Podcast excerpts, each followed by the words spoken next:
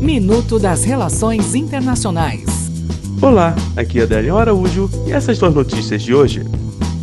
Twitter, na contramão do Facebook, que enfrenta protestos de seus funcionários contra mudanças em sua política de moderação de anúncios de cunho político, o Twitter deixará de aceitar anúncios políticos na plataforma a partir do final de novembro, como anunciou o CEO da empresa, Jack Dorsey, nesta quarta. É Estado Islâmico. Os registros do grupo terrorista Estado Islâmico no Iraque, confiscados por soldados norte-americanos, mostram que mais de 100 mil crianças e adolescentes foram registradas como dependentes de integrantes da facção, mostra relatório publicado nesta quarta-feira.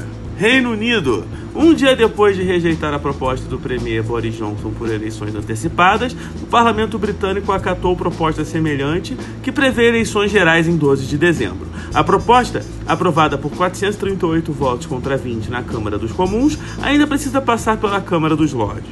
A aprovação se deveu, sobretudo, a uma mudança de posição do Partido Trabalhista, que é a oposição, que se absteve em peso da votação na segunda-feira, mas trocou de estratégia nesta terça e apoiou a antecipação das eleições. Até o próximo minuto. Enquanto isso, aproveite mais conteúdo no portal seire.news.